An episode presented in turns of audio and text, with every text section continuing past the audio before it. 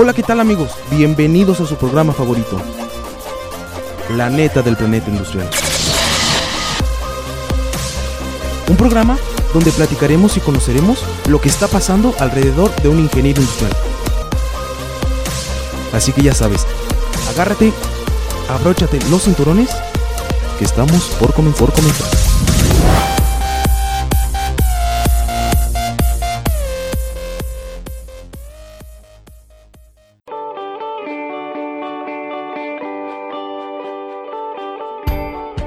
¿Te has preguntado ¿Qué rollo cuando egreso?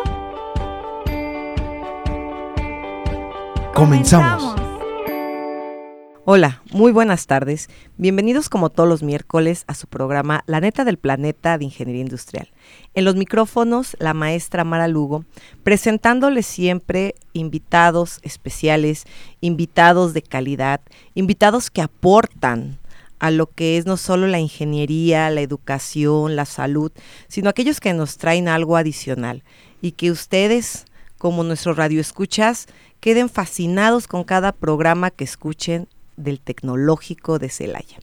Y hoy no es la excepción. Invité a un excompañero, amigo, Germán Arbizu Castillo, que seguramente ya muchos lo ubican porque nos ha acompañado en otros programas y que pues él es egresado del Tecno. No quiero presentarlo, me gusta que mis invitados se presenten, pero sí es, sí es un orgullo y es padrísimo tenerte aquí, Germán, porque eres ingeniero industrial, pero le diste un cambio súper guau a tu vida y sigues creando cosas diferentes. Germán, preséntate, bienvenido.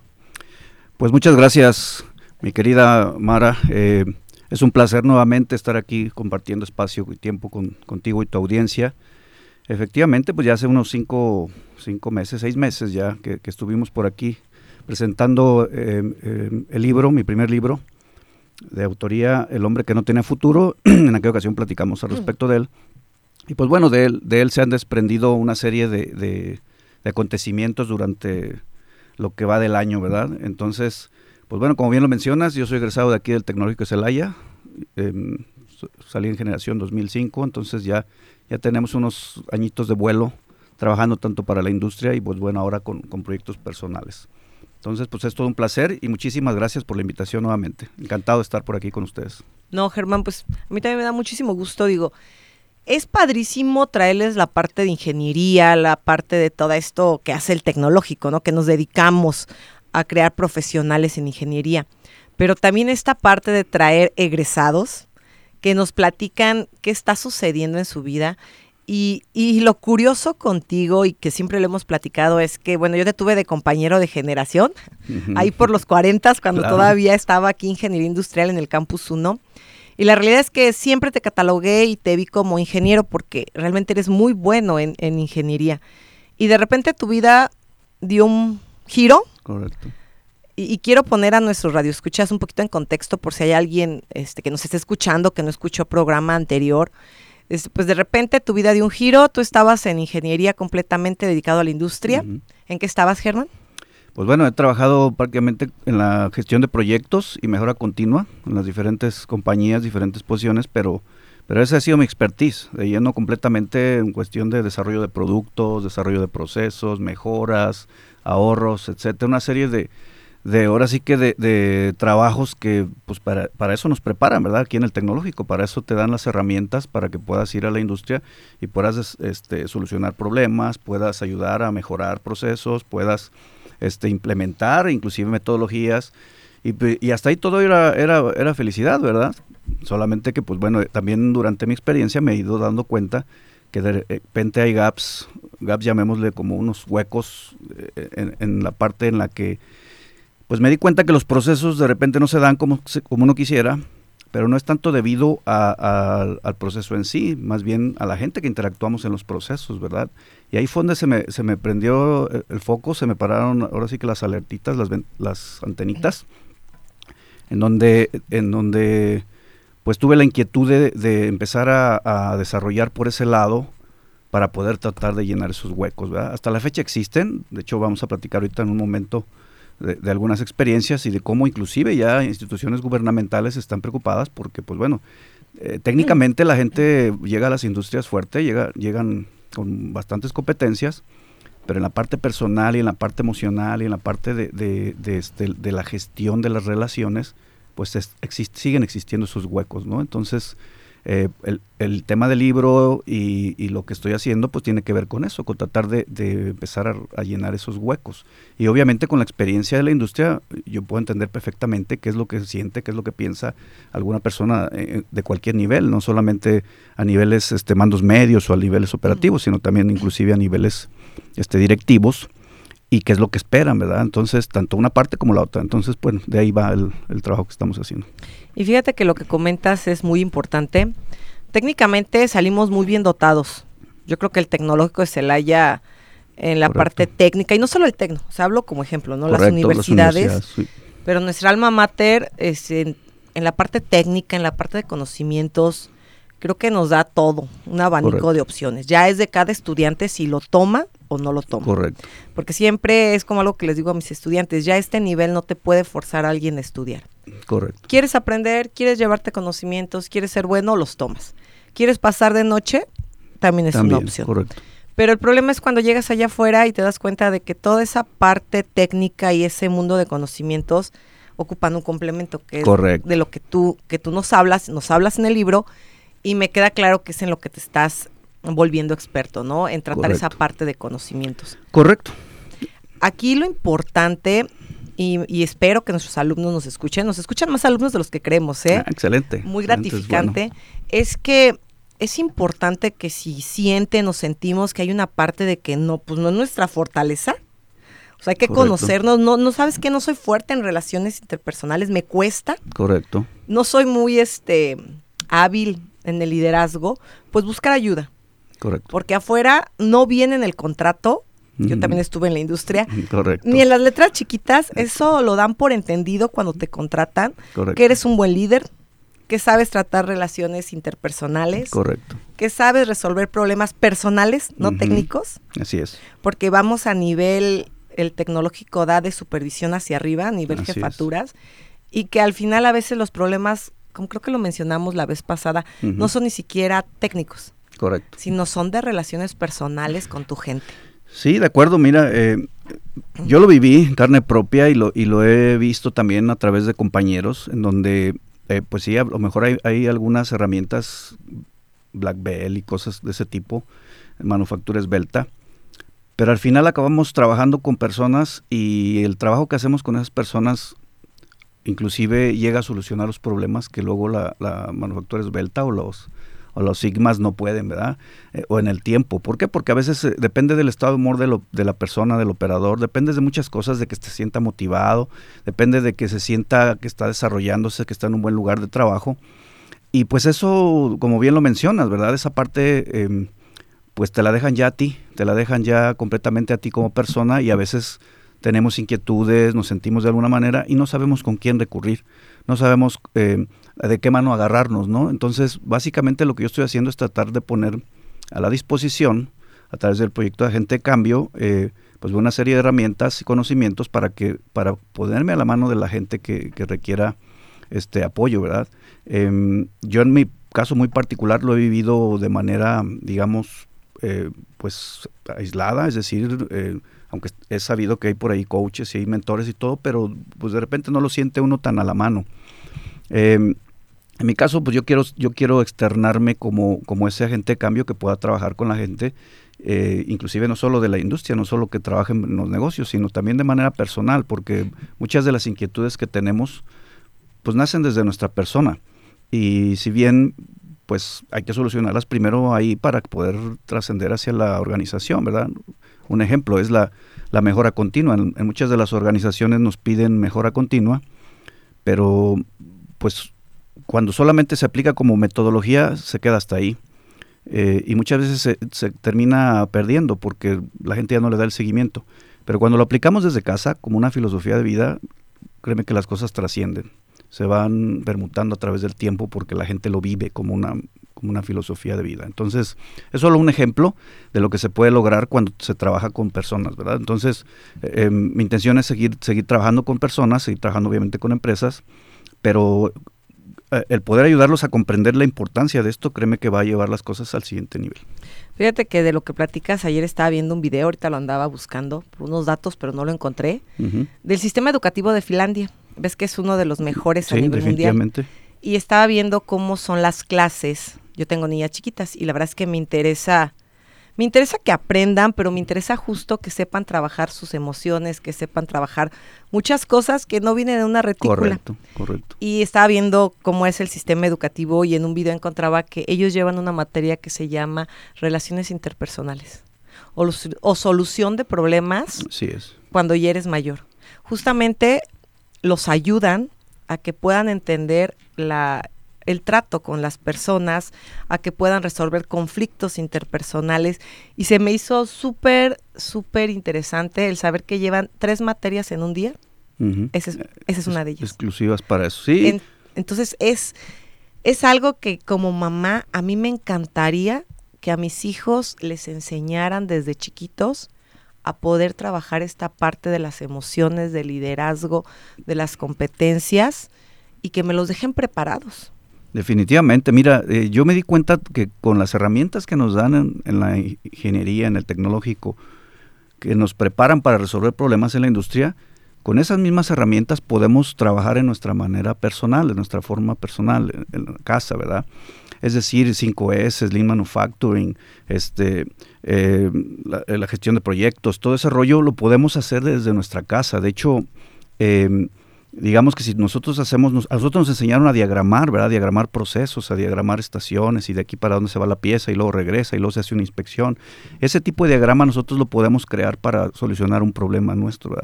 La gestión del cambio tiene cinco fases. Eh, entonces, si nosotros no nos sentimos cómodos con, con lo que tenemos, tenemos que propiciar un cambio, ¿verdad? Entonces, podemos tomar ese modelo de, de la gestión del cambio de cinco fases y definitivamente nos va a llevar a ese cambio que buscamos, ¿verdad? Empezando por un diagnóstico, luego empiezas a analizar la información que sacaste del diagnóstico, luego empiezas a, este, a definir estrategias, ¿verdad? Eh, eh, luego haces una evaluación y si esa evaluación no te convence, te regresas y así hasta que quede, ¿no? Entonces, las mismas herramientas que nos sirven para la industria las podemos utilizar en nuestra, de, en nuestra casa, ¿verdad? En nuestra gestión personal con nuestros hijos. Enseñarles a ellos 5 S es genial desde que empiecen a ordenar su cuarto, cómo poder llevarlas, explicar las herramientas para qué sirven, ¿verdad? Desde identificar cosas que no pertenecen al lugar y luego cómo organizar y luego controlar, repetir ciclos. Entonces, en mi caso personal con mi esposa, que también ella es industrial, lo tratamos de llevar y nos ha dado muy buenos resultados. Yo esto lo he ido llevando a través del tiempo y me ha dado muy buenos resultados. Por eso pienso que, que, si, que si comenzamos a convencer a las personas de que se monten en esto y si no conocen estas herramientas, se las podemos dar, pues entonces a todos nos va a beneficiar, ¿verdad? Porque la gente va, va a moverse de una manera pues más ordenada, más controlada, eh, en la cuestión emocional también, ¿verdad? Eh, ahorita después de pandemia se ha detectado una serie de, de incontingencias o incontin ¿cómo se le puede llamar? Incontinencias, de, de, cuestiones de gente que está afectada emocionalmente. Eh, entonces, pues bueno, hay que apoyarles también. No se vale no, solamente señalar y decir, este, tenemos un problema, sino qué vamos a hacer para, para apoyar. Y yo me estoy sumando a eso. Fíjate que eh, he tenido la oportunidad de, platicar con, con la senadora eh, Ale Reynoso, le, le dicen la güera. Ellos están trabajando en un proyecto que se llama Embajadas por la Paz, en donde están participando con las, con las empresas del sector industrial, automotriz, para poder, eh, ahora sí que hacer trabajo desde casa, desde, desde familias, con la gente que trabaja en las empresas, y les dan una certificación, les dan una acreditación a esa empresa, tiene como un distintivo, ¿verdad? Este, de acuerdo al trabajo que hace, ya sea de bronce, plata y oro, eh, como, como empresa embajadora de paz, ¿verdad? Para poder lograr los objetivos de la organización, pero, pero mm. sin atropellar a nadie y más bien considerando a su gente y todo. Entonces, ¿qué te quiero decir con esto? Que, que cada vez es, más gente la que le interesa hacer la mejora, cada vez es más gente la que quiere quiere proyectos de esta naturaleza y pues bueno, yo estoy yo estoy viendo estas oportunidades también y básicamente estamos llegando al mismo tiempo.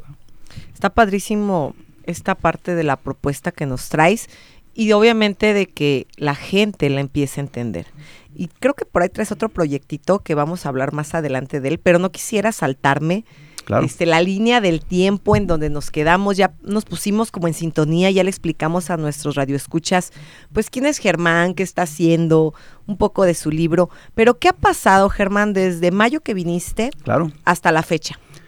Pues mira, ha estado bastante movido. Muchísimas gracias. Eh, eh, hemos tenido muy buena respuesta de diferentes instituciones. Em, quiero describir solo algunas de las actividades que hemos hecho. Eh, de mayo para acá tuvimos un acercamiento con el sindicato de trabajadores de la, de la em, del gremio de maestros en, en, la sección 45 en Guanajuato y por ahí nos hicieron un requerimiento de libros, ¿no? Entonces les interesa como comenzar o estar capacitando a, su personal y obviamente empezar a infundir este tipo de, temas.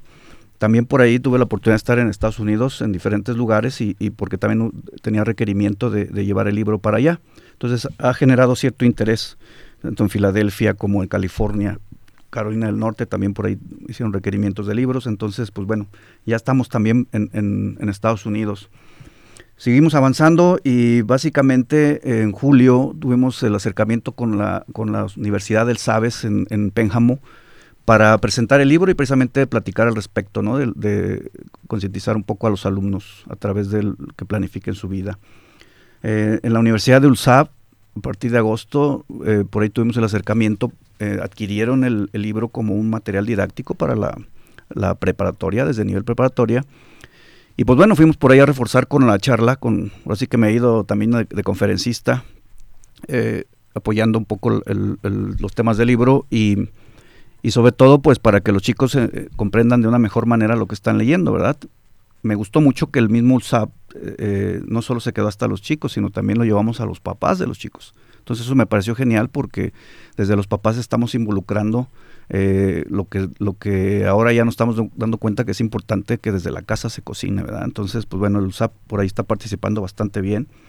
Me han invitado a cafés literarios, eh, he estado eh, participando con algunos proveedores de la empresa de Honda, ¿verdad? Em, en lo que fue septiembre em, estuve en Monterrey para promocionar la participación del libro en la feria de Frankfurt. La feria de Frankfurt fue en octubre eh, y se llama Frankfurt Watch Messe, que es la feria más grande a nivel internacional en el tema literario. Participan prácticamente todos los países y pues obviamente México nos puede quedar atrás y de parte de Guanajuato y Celaya pues digamos que, que tuve yo la presencia por ahí. Eh, también la feria de aquí de Celaya que acaba de pasar. Eh, y pues bueno, ahora lo que queda es este viernes estaré en el DICIS del campus Irapuato Salamanca, que viene siendo la Facultad de Ingeniería de la Universidad de Guanajuato, lo que antes se conocía como la, FIME. Eh, y bueno, me invitaron también a que les haga la presentación del libro y quieren, quieren que les platique un poco más, ¿verdad? Entonces, ese interés, pues bueno, me dice que, que, que tiene futuro y que, y que obviamente les hace sentido lo que estoy platicando, lo que estamos plasmando ahí. Entonces, pues que bueno, me, da mucho gusto porque eso me reitera el camino en el que vamos y que, que definitivamente hay que continuar. Y por último cerramos el año ya de eventos con la Feria del Libro de Guadalajara. Por ahí también estaré presentando en Guadalajara eh, el día 2 y 3 de, diciembre. Es, es la feria más importante de México a nivel literario, muy grande. He estado en, dos, en las últimas dos ediciones y la verdad está impresionante. Y bueno, esta vez ya me toca ir ya a presentar el libro y a, promocionarlo, ¿verdad? Con la gente de allá de Guadalajara. Entonces, pues bueno, básicamente con, con, eso estamos cerrando el año, pero en el camino también me he acercado a las diferentes universidades. Me interesa mucho que puedan verle ese carácter de, de, material didáctico. El libro lo tiene, tiene esa personalidad para que puedan trabajar el inculcar a los alumnos a que lean, ¿verdad? Que no solamente se la pasen en el celular, sino que lean, pero que lean material que les deje, que les, de, que les aporte a sus vidas. Eh, estuve por ahí, en, eh, obviamente aquí en el Tecnológico, en La Salle, en la UPG de Cortázar, en el, en el, en el Tecnológico de Monterrey, en Campus Irapuato, en la Latina, en Marista, el CONALEP, el Tec Milenio, la Universidad de Celaya, todos ellos ya tienen el libro y lo están analizando precisamente para poder ver si, si pueden este, pues hacer un, algo más, ¿verdad? Meterlo como, como didáctico o hacer unas coparticipaciones con ellos para estar dando charlas y estar reforzando estos temas que acabamos de platicar has tenido un año muy, muy activo, Germán. Muchas gracias, claro. Me queda clarísimo eso. Y quisiera yo preguntarte algo. De mayo que iniciaste este viaje que te tuvimos aquí, al día de hoy que estamos por culminar este 2023, ¿qué ha transformado a Germán? Mucho, he sufrido una, una catarsis, pasaron situaciones que yo no tenía previstas, ¿verdad? Como en todo, yo creo que toda, a todas las vidas nos, de repente nos suceden cosas que, uno no tiene previstas, pero hay la importancia de, de, de, de mostrar, ahora sí que que lo que de repente uno pregona, ¿no? Es muy fácil de repente hablar en palabras y decir, oye, pues échale ganas, levántate y cosas así, pero cuando ya te toca vivirlo de, eh, en, ahora sí que en cabeza propia, pues es complicado. Más sin embargo, el crecimiento es inminente, a mí siempre me ha gustado crecer, eh, yo le he apostado toda la vida a la mejora continua y la he adoptado como una filosofía de vida. Entonces, pues es parte del crecimiento, ¿verdad? Es parte de, tomar las cosas de la mejor manera, saber que, que que por alguna razón están sucediendo. A veces Dios no nos, no nos deja saber el, el por qué en el momento, pero después nos dará la respuesta. Así ha sido toda mi vida. Eh, esto me ha permitido ir creciendo y poder plasmarlo en los libros, poder charlar con la gente y externarlo, porque básicamente así ha sido. Siempre he tenido este tipo de cambios en el que vas mejorando, vas mejorando. Y este año fue uno de ellos. Fue, un, cambio que, que marcó mi vida y que por supuesto me interesa mucho seguir, seguir por esta línea y pues busco oportunidades también para poderme adherir a organizaciones en las que en las que requieran soporte, ¿verdad? En estos sentidos. Todas esas habilidades, todos esos conocimientos que, que se han ido adquiriendo a través del tiempo, pues definitivamente ponerlos a, disposición de la gente que los requiera, ¿verdad? Tanto en organizaciones como de manera personal. Entonces, pues bueno, como bien lo mencionas, ha sido un año movido, ha sido un año de bastante, de bastante este trabajo, pero el hecho de que, de que organizaciones se acerquen y, digan, wow, esto me parece bien, quiere decir que estamos en el camino, quiere decir que vamos por la línea correcta y que le vean potencial al libro, pues qué te digo, o sea, estoy en los cuernos de la luna, la verdad. ¿Tú recomendarías, no sé si sea la palabra correcta, recomendarías, pero tú en base a tu experiencia, este camino de ser escritor, este camino de, de cambiar la ingeniería, cambiar algo que a lo mejor es más, es más cierto. No sé, no sé cómo expresártelo. Es, ¿tú cambiarías, tú lo recomendarías a la gente que siempre ha soñado con escribir un libro que se vayan por esa directriz? Mira, por supuesto que sí. Te voy a hacer una, ahora sí que una confesión. Em, yo fui encontrando en el camino que si fusionamos la ingeniería con, con, parte de la psicología y la filosofía, podemos encontrar muy buenas cosas. Es decir, eh, esto me ha permitido a mí poder ver una situación desde tres perspectivas diferentes, ¿verdad? No solamente de la parte de la ingeniería como, como habitualmente lo hacía en el pasado, sino también desde la parte psicológica, ¿verdad? El, saber que, que, pues estamos, eh, las compañías están hechas de gente, están formadas por gente y que pues bueno, el comportamiento de esa gente es lo que determina los resultados de la organización. Si esa gente, aunque sepa mucho y aunque conozca todo lo técnico, no tiene las ganas de hacerlo, no va a funcionar. ¿Cómo los motivas? ¿Cómo los llevas a, que, la gente esté este, desarrollándose siempre a, un buen ritmo, a un buen nivel? Y por otro lado, la parte filosófica que nos encarga del, ayudarnos a entender quiénes somos, por qué hacemos lo que hacemos, qué, es lo que estamos haciendo, si es bueno, si, no es bueno, ¿verdad? Em, yo sigo mucho la, la, filosofía estoica, que es una filosofía mucho más práctica. Eh, en lo particular yo soy muy práctico, entonces esa practicidad me ayuda a entender una, misma situación desde tres perspectivas y poder llegar a una solución más óptima, no solamente quedarse con lo que ay, me enseñaron en el libro fulano que era esta la forma de resolverlo, pero si puedo resolverlo inclusive filosóficamente, pues eso ya llena mucho más, ¿verdad? Entonces, eh, eh, esto ya es el, como el siguiente nivel para mí de, de, de poder entender y comprender el cómo nos interrelacionamos y cómo con esa interrelación podemos llegar a solucionar problemas. Ok, es, es cambiar completamente a lo mejor lo que traemos en la cabeza Correcto. o lo que nos inculcan desde niños. Correcto, romper muchos paradigmas, eso sí. Bueno, a lo mejor a nosotros, ¿no? Como que también ahorita ya los niños vienen con otro chip, pero creo que si nosotros lo inculcamos y buscamos los mecanismos. Correcto. Sí, los enseñamos a, a que les guste la lectura. Correcto. Porque venimos, bueno, yo vengo de una generación donde no me enseñaron la lectura. De acuerdo. Mira, eh, inclusive en ferias me he topado con gente que, que, pues mucha gente, para mí es todo un gusto ver en Guadalajara o en las ferias del libro, como en Frankfurt, ver gente que, que son cinco mil, seis mil, siete mil personas, todas reunidas en, un, en, una cantidad de metros cuadrados, pero todos buscando libros, ¿sí me explico? O sea, no, no, es, no es un festival de música, no es un concierto, es gente que busca libros. Pero también me he dado cuenta que mucha de esa gente que busca libros, pues busca libros de, yo le llamo de esparcimiento, libros, novelas que, que, nos entretienen, que nos gustan. Em, Y pues bueno, la parte del desarrollo personal, la parte de libros de autoayuda la dejan de lado, ¿verdad? Como que dicen, no, a mí no me gusta la autoayuda. Inclusive a mí me han dicho así varias personas, no, yo, yo a mí no me gusta la autoayuda, yo sale, bye. Yo no, cuando les platico de mi libro, ¿no? Entonces, eh, ese rechazo a la autoayuda en el momento quizás te cobre la factura más adelante, ¿no?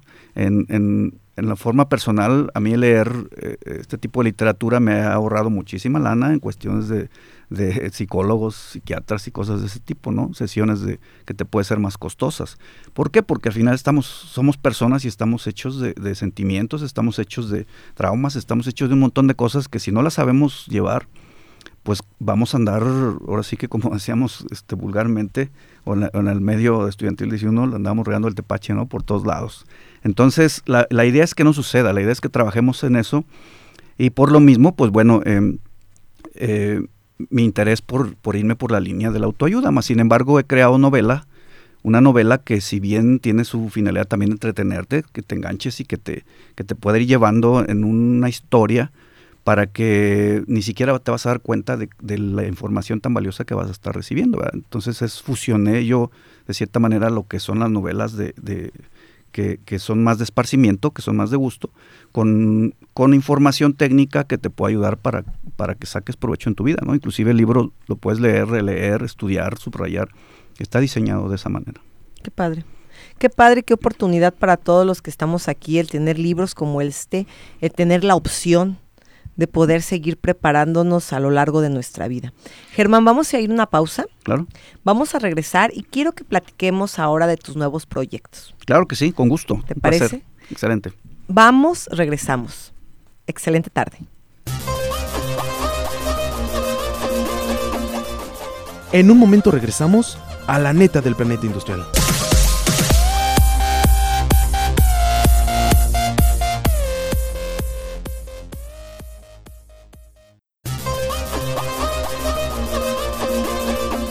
Ya estamos de regreso en La neta del planeta industrial.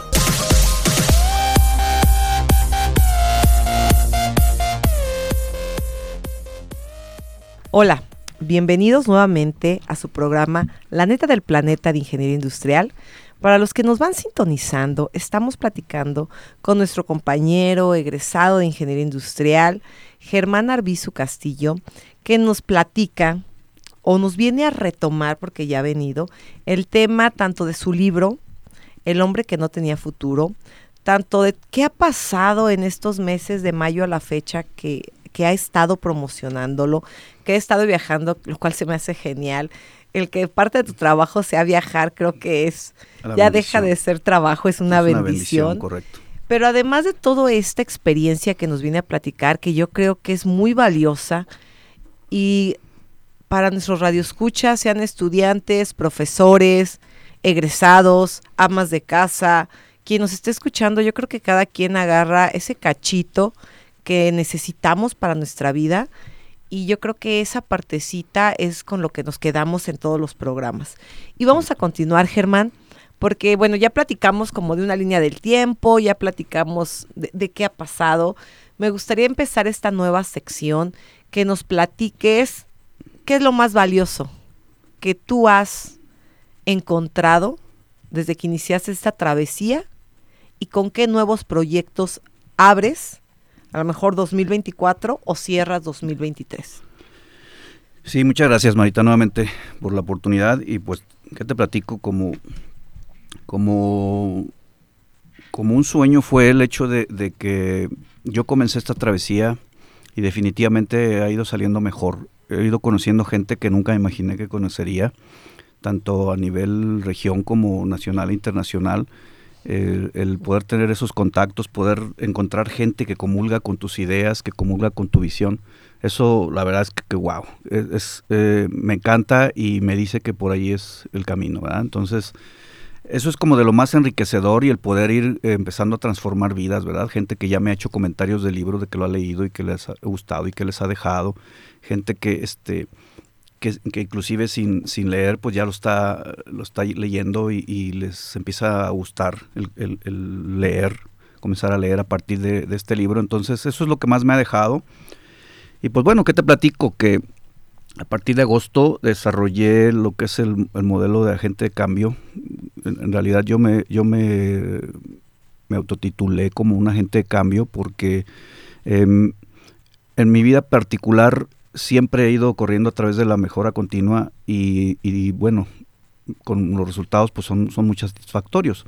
Pero llegó un momento en el que dije, bueno, ¿y qué pasa si lo, si lo empiezo a permear hacia, hacia afuera? No nada más conmigo, con la gente que me, que me rodea, sino poder apoyar a personas, tanto en el plano profesional como personal, a realizar transformaciones, a, hacer correcciones, mejoras, eh, a solucionar problemas y buscar esa calidad de vida no tan anhelada que de repente a veces pensamos que no está destinada para nosotros. ¿no? Entonces, bueno, con este modelo de agente de cambio, em, quisiera como describir un poco de qué trata. Eh, es un agente de cambio es una persona que de manera proactiva es capaz de desarrollar acciones, actitudes y procesos para fortalecer los aspectos internos y externos, tanto personales como profesionales y de organizaciones. Entonces, eh, aquí hay palabras muy interesantes de manera proactiva. ¿no? Proactivo significa ver, tener una visión a futuro, ver, ver un poco más allá. ¿no? O sea, adelantarnos un poquito a las jugadas, ¿no? Entonces, esta persona es capaz de, hacer eso y, con, las herramientas, con los recursos, poder ir haciendo esa transformación. Esas correcciones, esas mejoras, Esto se logra mediante una conversación constructiva entre dos personas, normalmente es uno a uno. Es decir, eh, el trabajo difícilmente puede ser grupal porque cada persona persigue diferentes cosas, Y la misma medicina que le puedes dar a alguien no necesariamente le puede funcionar a otra. Entonces tiene que ser un trabajo uno a uno y en el cual pues se va a explorar un poco la parte de, la necesidad, ¿verdad? Mediante el proceso que ella llamaba la gestión del cambio. ¿sí? Este proceso funciona de, en cinco fases, ¿verdad? Se comienza con un diagnóstico, se hace un análisis de la información que nos da el diagnóstico, se retroalimenta, ¿verdad? En este caso al usuario o, a quien requiere del soporte, se toman acciones, ¿verdad? Y luego se hacen evaluaciones y así, en un ciclo, ¿no? Entonces, em, a, manera muy personal y, como vuelvo a repetir, con herramientas de la ingeniería, yo comprendí que, que, podemos trabajar en dos vías. Una es a la reacción, cuando alguien ya tiene un problema y dice, necesito solucionarlo ya. Entonces se elabora una estructura de trabajo muy diferente que si fuera a la prevención, ¿verdad? Yo sigo impulsando mucho que, que prever nos sale más barato que reaccionar. Entonces, bueno, pero desafortunadamente la cultura es a la reacción. Normalmente vamos al doctor hasta que ya nos duele algo y, ya el doctor ahí nos diagnostica, nos medica y, tratamos de, sopesar ese dolor. Pero si tuviéramos más prevención, entonces trabajaríamos en cuidar nuestra dieta de alimenticia, hacer más ejercicio, buscar revisiones más continuas, periódicas, etcétera, para evitar precisamente andar corriendo, ¿no? andar a la reacción. Más sin embargo, como sé que existen las dos líneas, hay gente que sí le gusta prever y hay gente que no, pues bueno, se puede trabajar con ambas y buscar apoyarlas a ambas, ¿verdad? Básicamente la reacción, igual partes de un diagnóstico, haces un análisis y determinas objetivos, luego haces la propuesta de la contramedida, ¿verdad? Es decir, con esto, con ese análisis dices, sabes que vamos a poder trabajar y con esta propuesta vas a poder solucionar tu problema. ¿verdad? Y la decisión le corresponde a la persona. La, decisión le corresponde a la persona en primer plano, en segundo plano obviamente el soporte, para decir sí, sí quiero entrarle o, no, mira, lo que busco es esto otro. Si la respuesta es satisfactoria, entonces hay un plan de acciones y luego se hace la evaluación. ¿verdad?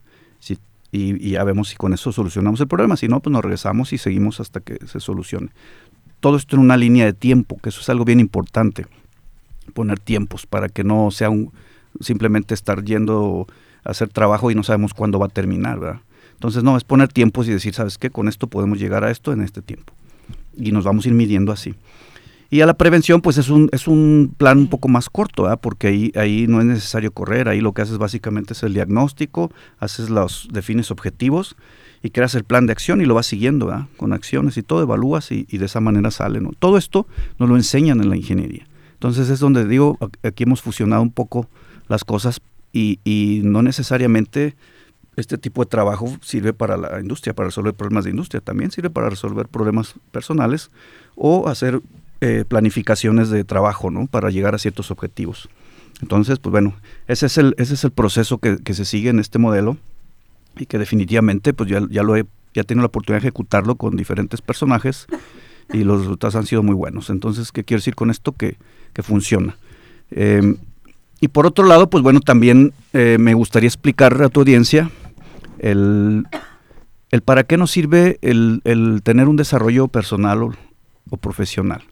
A veces escuchamos estas palabras y, como que no nos queda claro, el desarrollo como que está muy, lo oímos muy limitado hacia trabajo nada más, pero a la persona como que no, no lo tenemos tan, tan claro. Pero el, tener un desarrollo personal y, y, profesional puede ayudarte a mejorar ciertos aspectos negativos de tu vida, obteniendo así una existencia más plena, ejerciendo un auténtico liderazgo sobre ella. Es decir, este, te ayuda, por ejemplo, a superar conflictos, tanto internos, dudas, contradicciones, confusiones, eh, externos, como problemas de trabajo con tu pareja, hijos, mejora en aspectos irregulares de tu vida, descubrimiento de nuevas maneras de accionar, obteniendo resultados diferentes, el descubrimiento y aceptación de uno mismo, eliminación de bloqueos, miedos que impiden conseguir objetivos, la gestión emocional, muy importante. Tocábamos el tema antes de entrar al aire, la importancia que tiene el tener una correcta gestión emocional. Entonces, la gestión emocional es la, es la ahora sí que es el parteaguas entre que tengamos éxito en el plano personal y laboral o no.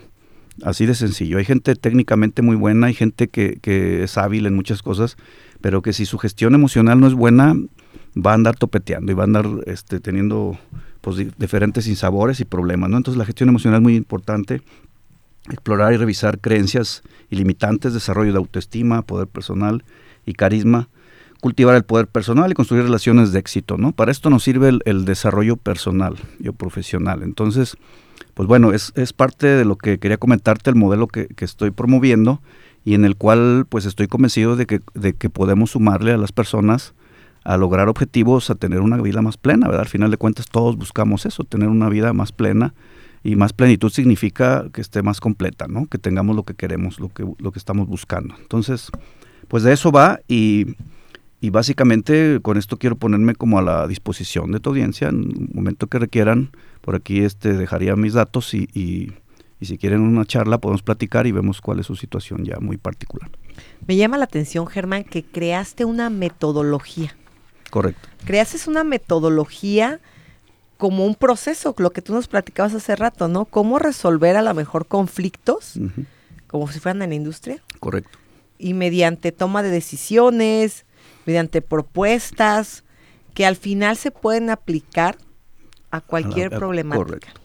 Sí, en realidad no estoy, no estoy como tal creando la metodología, estoy más bien adaptando lo que, lo que se hace en las, en las organizaciones, lo que nos enseñaron en, la, en el tecnológico, hacia la vida cotidiana, ¿verdad? Desde un plano, pues ya más, eh, este, no solamente técnico, sino involucrando cuestiones psicológicas y filosóficas. También, que es lo que te decía, esto permite poder saber si una persona está teniendo algún mal día, pues más o menos por qué es, ¿verdad? Este, y poder ayudarlo por ahí. ¿Para qué? Para que esta persona se sienta más plena y por ende nos va a rendir mejor en el trabajo. Entonces, es un trabajo integral completamente. ¿Le incluyes mejora continua? Por supuesto, todo el tiempo. Tiene que haber mejora continua, si no, no, no funciona. ¿verdad? Es decir, puedes llegar a una meta, pero si no continúas con, con esas, eh, ahora sí que, acciones que te llevaron, pues regresas al mismo punto en el que estabas. Entonces, eso es bien importante. Mucha gente de repente hace una dieta, es el ejemplo más burdo y más claro, creo que a todos nos queda claro. Y llega a la meta, baja los kilos, está en buena forma, se mantiene unos meses, pero después pierde de vista lo que, lo que le ayudó a llegar y por ende durante unos meses va a regresar al, mismo punto. Entonces, no, no se trata de eso, tiene que estar trabajándose y por eso por eso eh, la, la, ayuda de un agente de cambio es inclusive dar el seguimiento después de que se lograron los objetivos.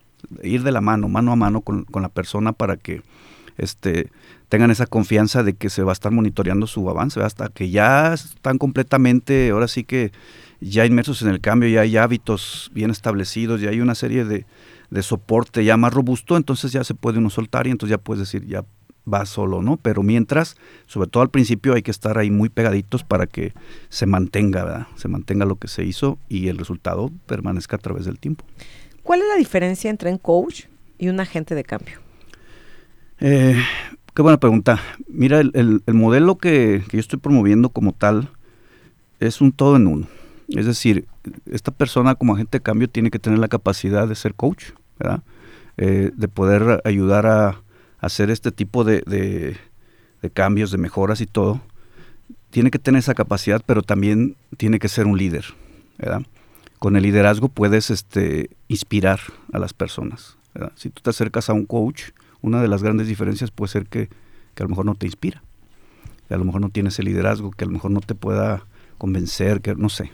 Este, em, también tiene que ser un mentor, ¿verdad? Para poder, para poder ir mano a mano contigo y desde su experiencia poder ir transmitiendo qué, qué es lo que pueda funcionar y qué no. Este, y por otro lado, también tiene que tener una capacidad de consultoría, ¿verdad? Para poder utilizar herramientas como las que hablamos y poder introducirlas de acuerdo a la situación y poder hacer esos cambios, ¿verdad? Entonces, dependiendo de la situación, esta persona se transforma en uno, en otro, en otro. Este, pero al final, eh, esos cuatro personajes van a ser los que van a dar los mejores resultados. Y obviamente, otra, otra y, para mí es como el plus, es que todo esto está soportado en valores.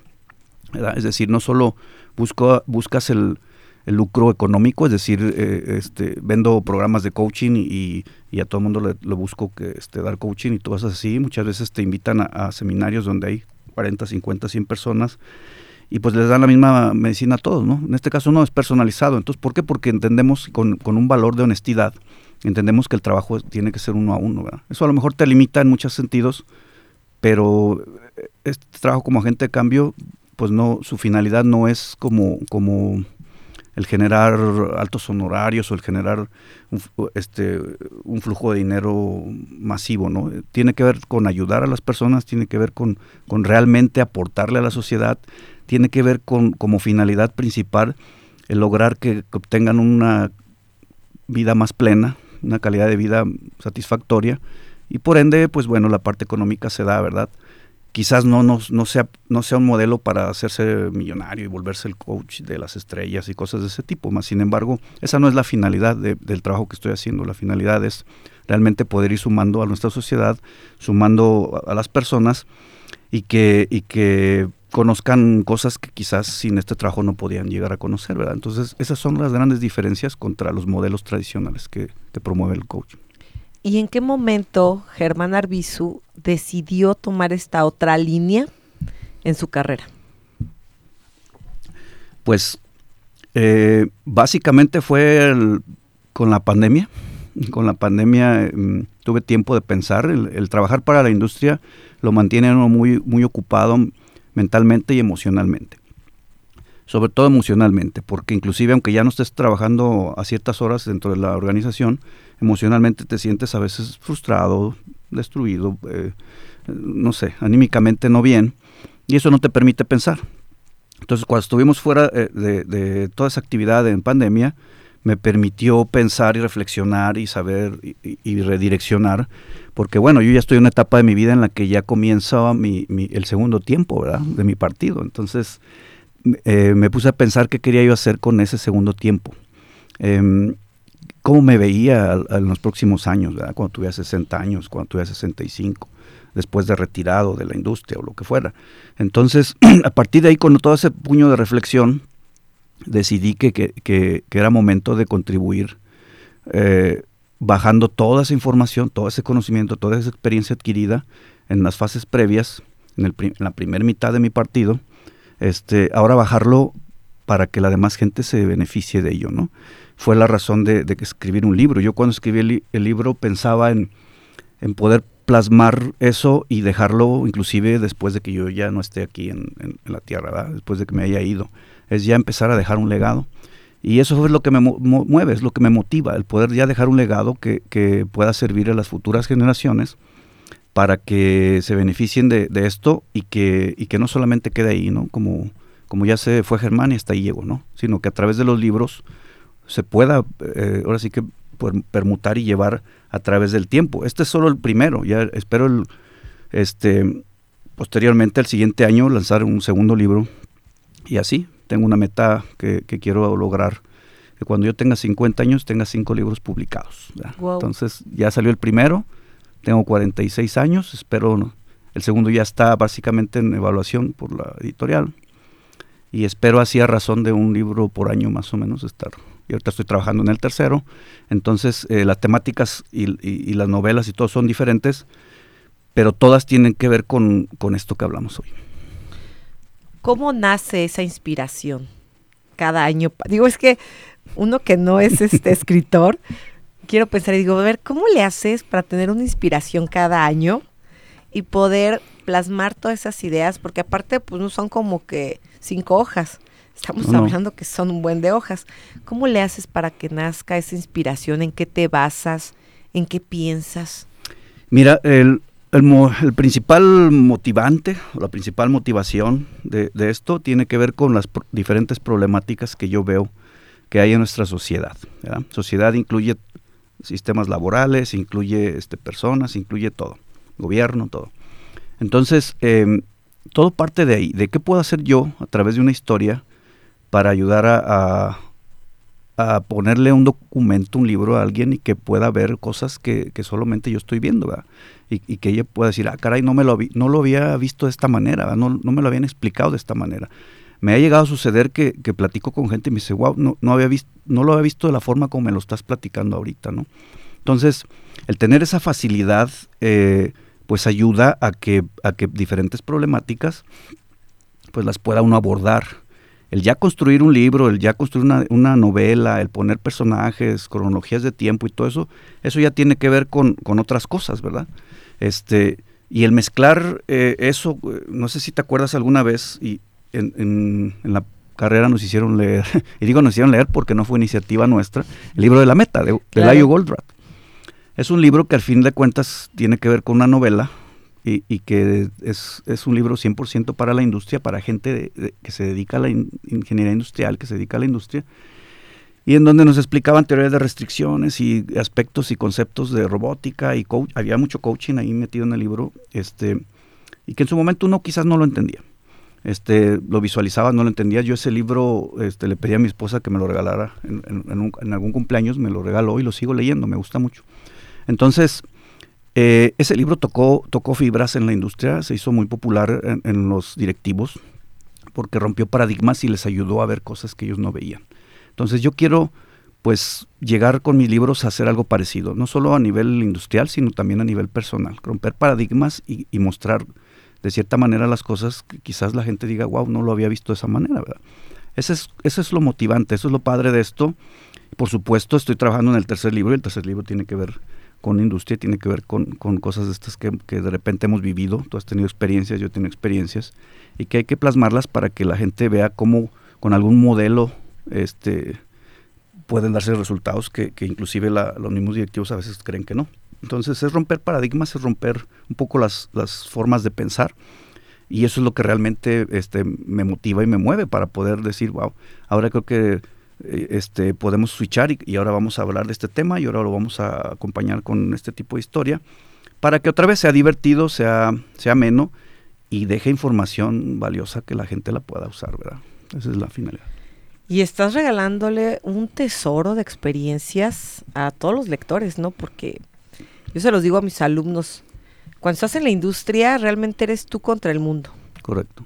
Muy difícilmente, no digo imposible, tuve la fortuna de, de- de te- caer con jefes, a excepción de una, tristemente mujer, pero este, todos mis jefes hombres fueron unos excelentes coach.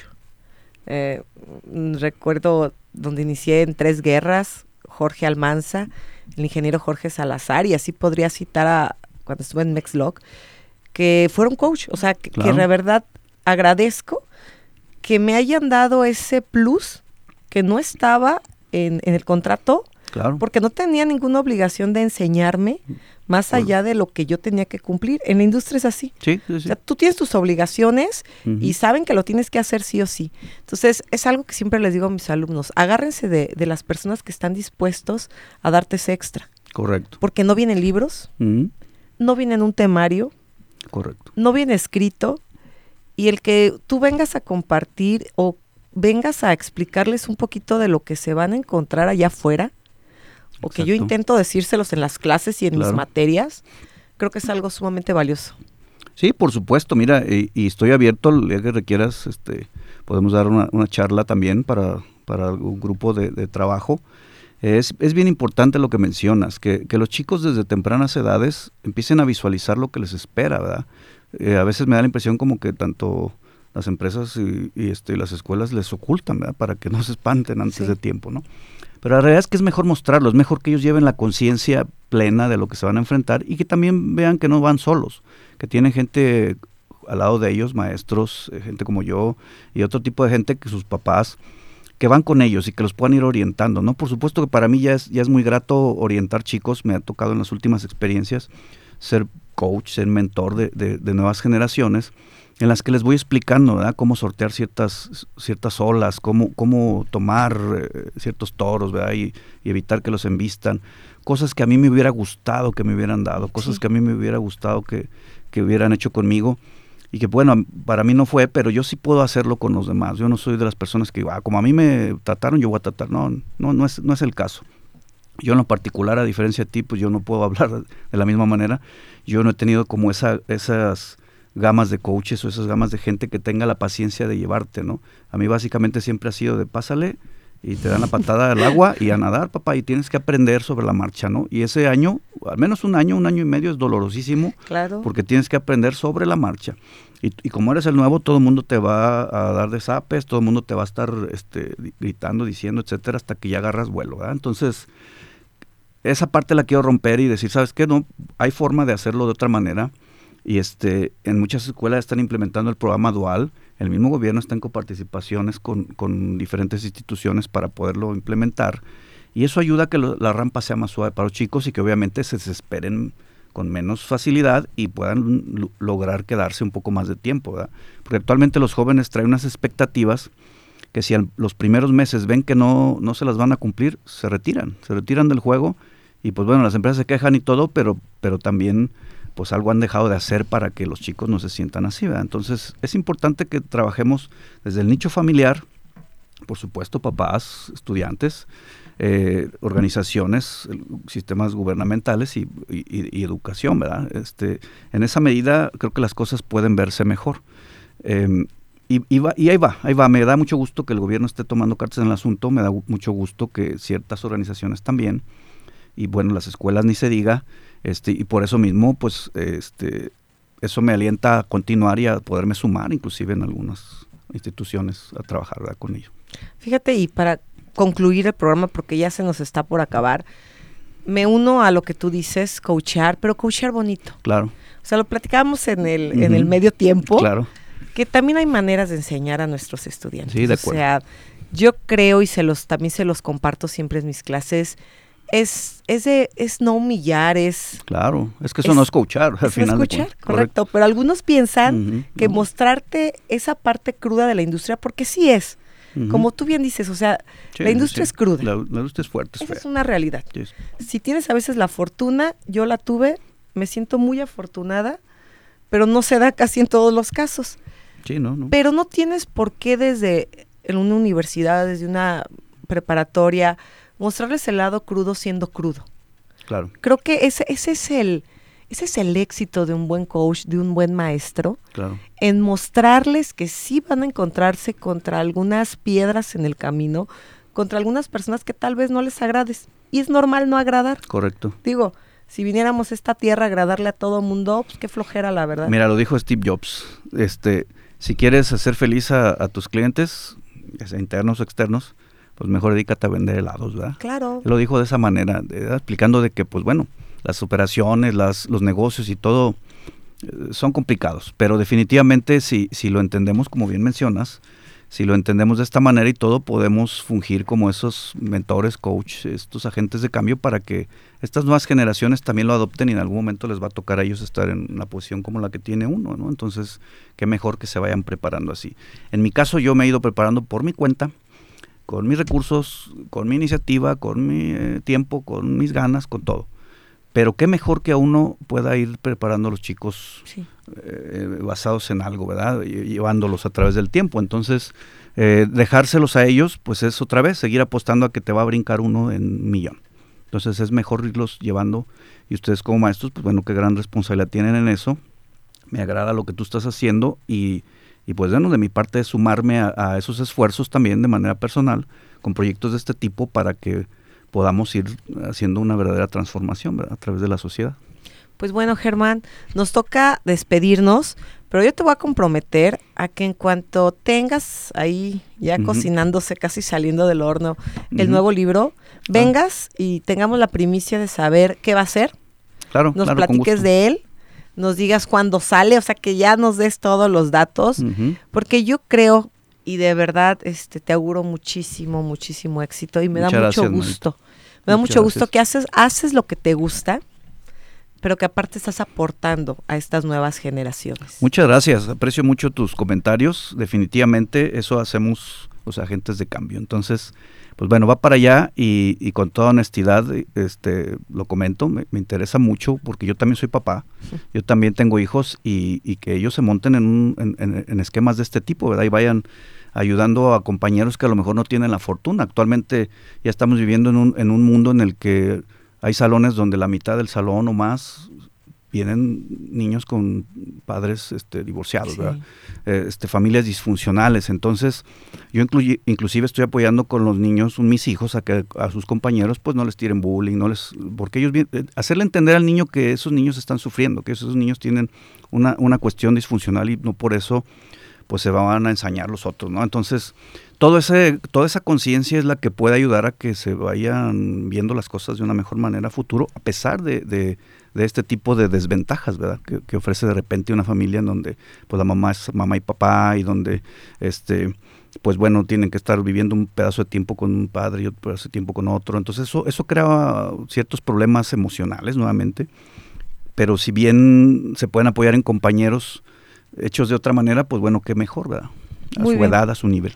Pues muchísimas gracias, Germán. Muchas gracias a ustedes. No, gracias por acompañarnos a todos nuestros radioescuchas, que tengan una excelente tarde y no se olviden de sintonizarnos todos los miércoles en punto de las 3 de la tarde por la XHITC Radio Tecnológico de Celaya. En los micrófonos se despide de ustedes la maestra Mara Lugo. Buen provecho. Gracias por sintonizarnos. Y recuerden, Tenemos una cita todos los miércoles en punto de las 3 de la tarde. Por XHITC Radio Tecnológico de Celaya. y en su podcast como La neta del planeta industrial, Y no olviden tener en mente, el anhelo de trascender. ¡Vámonos! que ya se hambre.